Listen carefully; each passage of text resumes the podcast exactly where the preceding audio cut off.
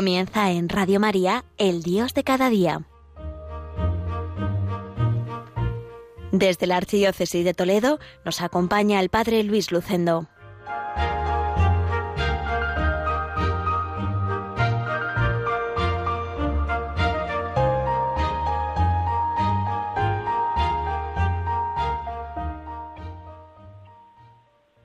Queridos amigos de Radio María, recibid todos un cordial saludo desde esta parroquia de Villacañas, pueblo de la Mancha Toledana. Les habla Luis Lucendo, su párroco. Vivimos este día 28 de enero del año 2022, día único y repetible que Dios nos regala para hacer el bien. Hoy nos unimos a la oración por el fin de la pandemia y por la paz en Ucrania. Ilan Román era uno de los siete tripulantes del Columbia que murieron el día 1 de febrero del año 2003, cuando la nave estaba a punto de aterrizar en Cabo Cañaveral. Fue una catástrofe terrible.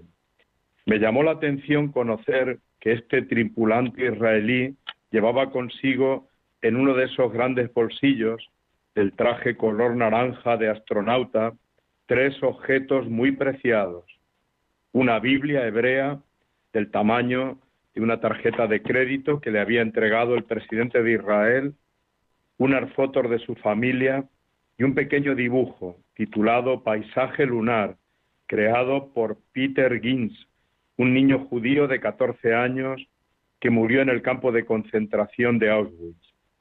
Se trataba para él de objetos con un profundo valor simbólico y sacramental, el astronauta quería simbolizar con ellos lo más valioso de su vida, Dios, su familia, el dolor del ser humano y más en concreto el de su pueblo judío, que tanto tuvo que sufrir durante la Segunda Guerra Mundial.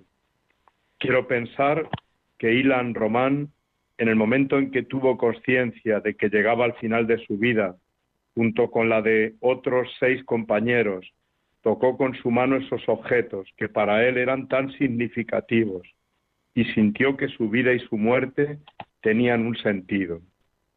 Me ha impresionado sobre todo que el astronauta llevara la Biblia de tamaño bolsillo, pequeña, y es que la palabra de Dios da sentido a la vida.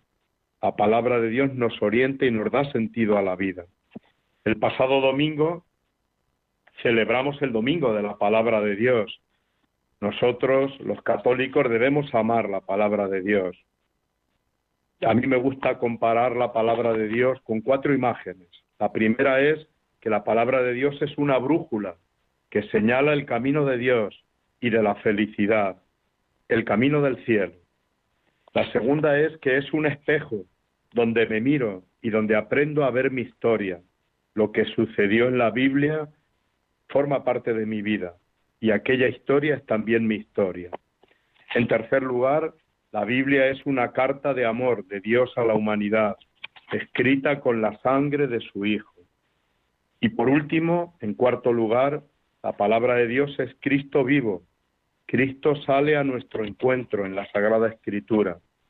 Me gusta una frase que dice, la Biblia es el único libro en el que el autor está presente cuando se lee.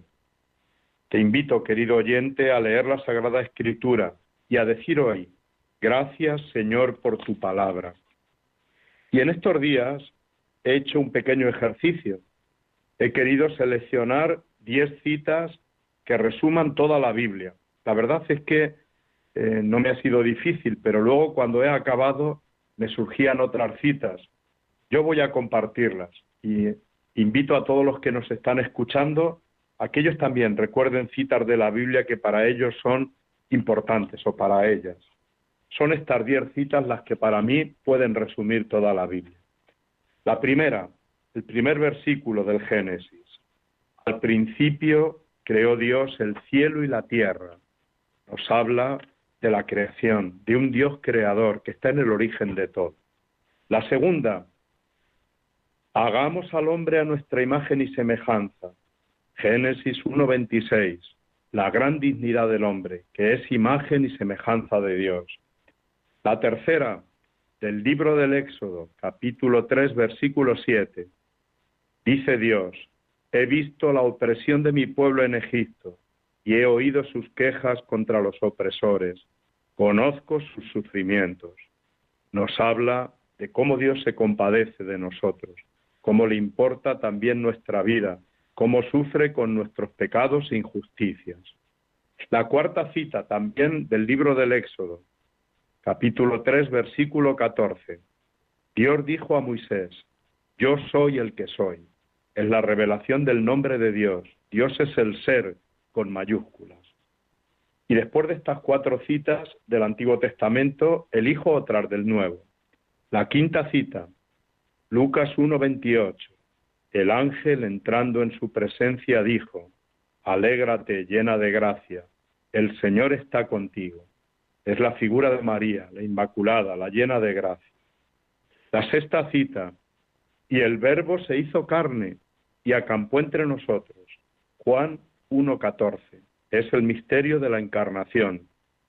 El Hijo de Dios se hace hombre. La séptima cita de también el Evangelio de Juan, Juan 15.12. Este es mi mandamiento, que os améis unos a otros, como yo os he amado. Ahí tenemos la tarea.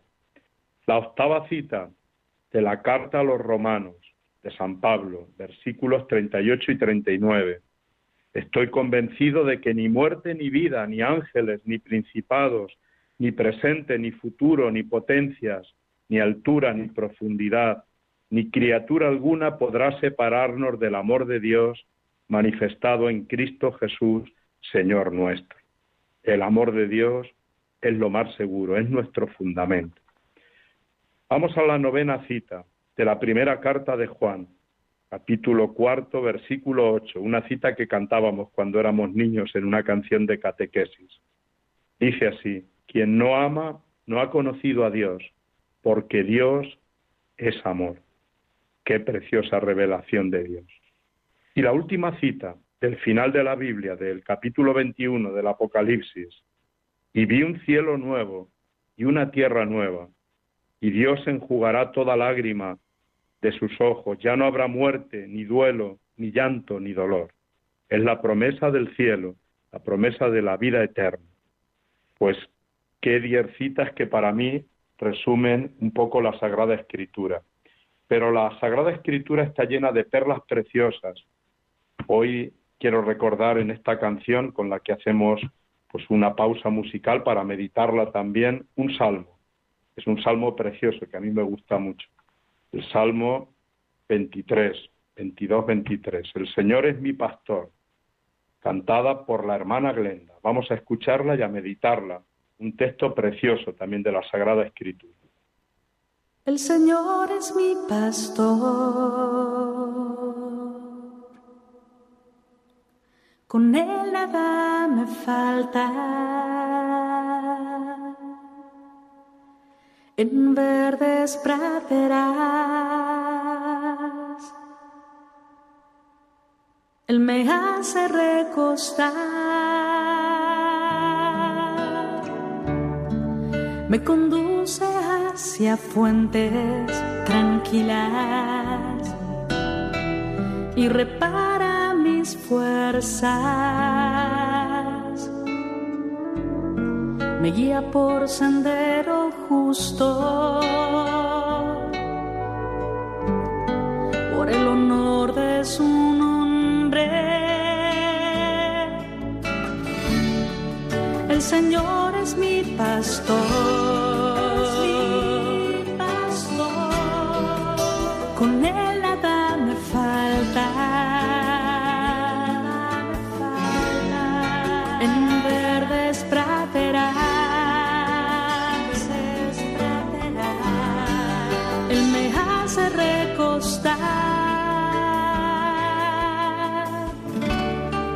Aunque camine por cañadas oscuras. Nada temo porque tú, tú vas conmigo, tu vara y tu callado. Y seguimos en el programa El Dios de cada día, en Radio María, la radio de la Virgen, desde Villacañas, en Toledo. Hoy celebramos la fiesta de Santo Tomás de Aquino, Se cuentan muchas anécdotas de su vida. Lo principal es que era un gran enamorado de Jesucristo. Cuentan que estando un día recogido en oración en la capilla de San Nicolás de Nápoles, oyó la voz de Jesús crucificado que le decía, Has escrito muy bien de mí, Tomás, ¿qué recompensa quieres de mí por tu trabajo? La respuesta del santo no se hizo esperar. Señor, no quiero ninguna cosa, sino solo a ti. Y en ese mismo lugar, en la fiesta del santo titular de la capilla, San Nicolás, el día 6 de diciembre del año 1273, pocos meses antes de su muerte, mientras celebraba la Santa Misa, tuvo una visión. A partir de aquel día no volvió a escribir ni a dictar. Interrogado por su confesor, el santo respondió, no puedo. Todo lo que he escrito es paja en comparación con lo que Dios me ha hecho ver. Es verdad que Santo Tomás era un enamorado de Jesús, un enamorado también de la Eucaristía, pero ciertamente es el gran maestro de la fe y de la razón. Con motivo de su fiesta, yo quiero recordar hoy una encíclica de San Juan Pablo II, que quizá tenemos un poco olvidada. Se titula precisamente Fides Ratio, la fe y la razón, y comienza así. La fe y la razón son como las dos alas con las cuales el espíritu humano se eleva hacia la contemplación de la verdad. Dios ha puesto en el corazón del hombre el deseo de conocer la verdad y en definitiva de conocerle a Él, para que conociéndolo y amándolo pueda alcanzar también la plena verdad sobre sí mismo. Y curiosamente esta encíclica cita también, entre otros pensadores, pero dándole una relevancia muy especial, a Santo Tomás de Aquino, que dedica nada menos que dos números, el 43 y el 44. Yo hago un resumen de lo que dice San Juan Pablo II sobre Santo Tomás en esos números de su encíclica. Dice, un puesto singular corresponde a Santo Tomás, no sólo por el contenido de su doctrina, sino también por la, la, relación dialogal que supo establecer con el pensamiento árabe y hebreo de su tiempo. En una época en la que los pensadores cristianos descubrieron los tesoros de la filosofía antigua y más concretamente aristotélica, tuvo el gran mérito de destacar la armonía que existe entre la razón y la fe. Argumentaba que la luz de la razón y la luz de la fe proceden ambas de Dios, por tanto no pueden contradecirse entre sí. La fe no teme la razón, sino que la busca y confía en ella. Como la gracia supone la naturaleza y la perfecciona, así la fe supone y perfecciona la razón. La Iglesia ha propuesto siempre a Santo Tomás como maestro de pensamiento y modelo del modo correcto de hacer teología. Santo Tomás amó de manera desinteresada la verdad, sigue diciendo San Juan Pablo II. La, buscó allí donde pudiera manifestarse, poniendo de relieve al máximo su universalidad. Con razón, pues se le puede llamar el apóstol de la verdad, precisamente porque la buscaba sin reservas, supo reconocer en su realismo la objetividad de la verdad. Su filosofía es verdaderamente la filosofía del ser y no del simple parecer. Qué palabras pues tan preciosas del Papa Santo Juan Pablo II. Y cómo no recordar ya aparte de esto pues tantos pensamientos suyos, sus obras, cómo no recordar esas famosas cinco vías que estudiábamos en el bachillerato para acercarnos al conocimiento de la existencia de Dios. Le debemos mucho a Santo Tomás y a él nos encomendamos. Pero como decía antes, Santo Tomás era un gran amante de la Eucaristía, poeta y cantor de la Eucaristía. Tiene varios himnos dedicados a la Eucaristía. Uno de ellos dice así, en alguna de las estrofas, porque es largo. Te adoro con devoción, Dios escondido, oculto verdaderamente bajo estas apariencias. A ti se somete mi corazón por completo y se rinde totalmente al contemplarte. pan vivo que das vida al hombre, concede a mi alma que de ti viva y que siempre saboree tu dulzura. Jesús, a quien ahora veo oculto, te ruego que se cumpla lo que tanto ansío, que al mirar tu rostro cara a cara, sea yo feliz viendo tu gloria. Amén. Pues con este amor de Santo Tomás a la Eucaristía, Cristo vivo en la Eucaristía, vamos a escuchar otra canción que nos ayude a meditar. Es una canción de la cantante argentina Atenas, titulada Qué bien se está aquí. Nos habla también de esa presencia viva de Jesús en la Eucaristía que tanto amaba Santo Tomás de Aquino. Qué bien se está con el Señor en la Eucaristía.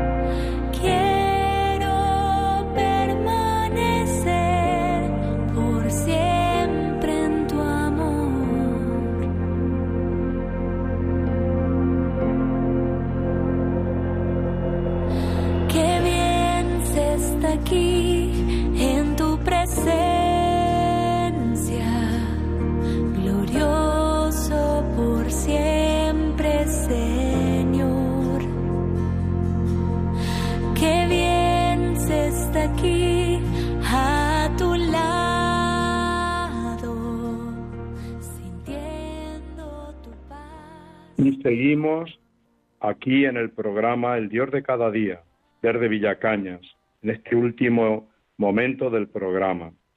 En la diócesis de Toledo estamos celebrando el año de los laicos, laicos por vocación, y quiero recordar y dar gracias a tantos laicos de nuestra diócesis y de todas las diócesis, de todas las parroquias que nos dan a los sacerdotes tantos testimonios de fe, de amor, de entrega en su propia vocación. Y me gustaría traer aquí un testimonio que me impresionó. Hace unos días leía, unas semanas, en el semanario Alfa y Omega, una referencia a Víctor Rodríguez, que fue un seglar que vivió su bautismo como camino de santidad, siendo padre de diez hijos y trabajador de la empresa Pexi.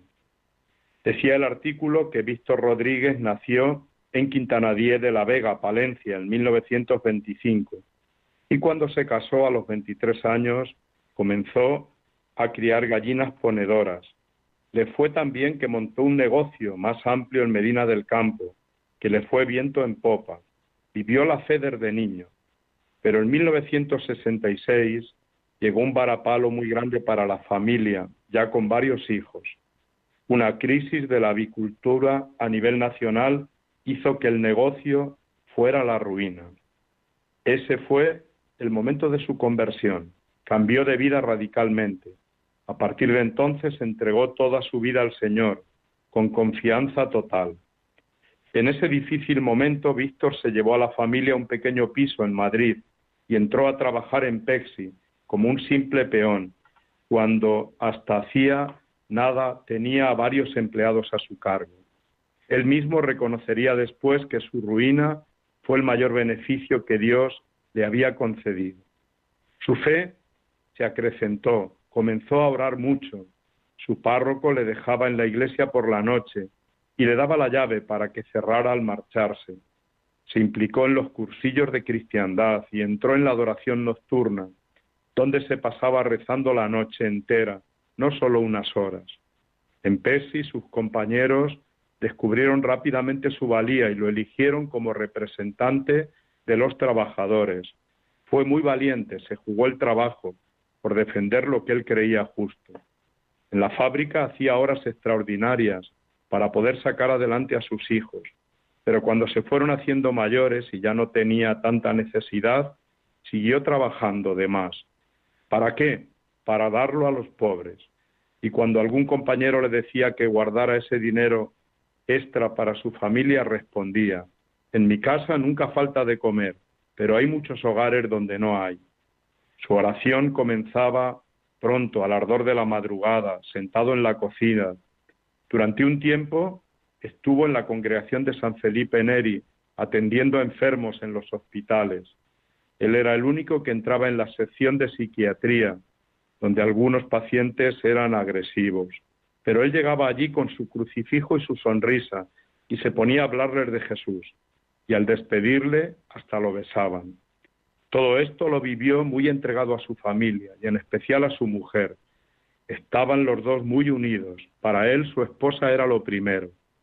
Se conocen ya varios favores atribuidos a su intercesión puede ser un buen modelo de seglar cristiano, esposo, padre de familia, trabajador, entregado a los pobres, hombre de iglesia sin complejos, valiente. Necesitamos seglares que vivan la llamada a la santidad en medio del mundo. Y después de este testimonio vamos a poner un poquito de música de fondo, tranquila, cerca de ti, Señor, para acabar con un poema breve. Este espacio, el Dios de cada día.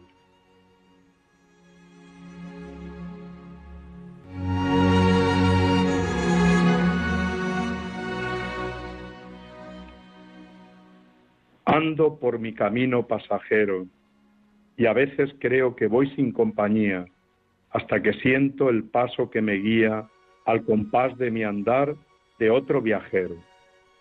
No lo veo, pero está. Si voy ligero, él apresura el paso.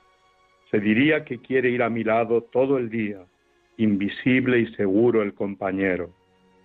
Al llegar a terreno solitario, él me presta valor para que siga y si descanso, junto a mí reposa. Y cuando hay que subir monte, Calvario lo llama a él, siento en su mano amiga que me ayuda una llaga dolorosa.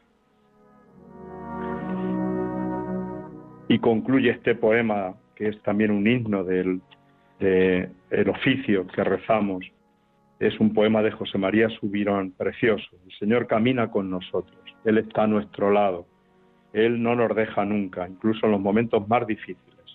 Pues queridos oyentes de Radio María, no olvidemos esto, que cada uno de nosotros vivamos con alegría y esperanza nuestra vocación, que seamos testigos de Jesús. Él no nos deja, Él camina con nosotros. Él anda en esas sendas que cada uno recorremos. Abramos los ojos del corazón para descubrirle. Que vivan un buen día. Les dejo con la programación de Radio María, nuestra querida emisora de la Virgen. Les ha hablado Luis Lucendo, párroco de Villacañas.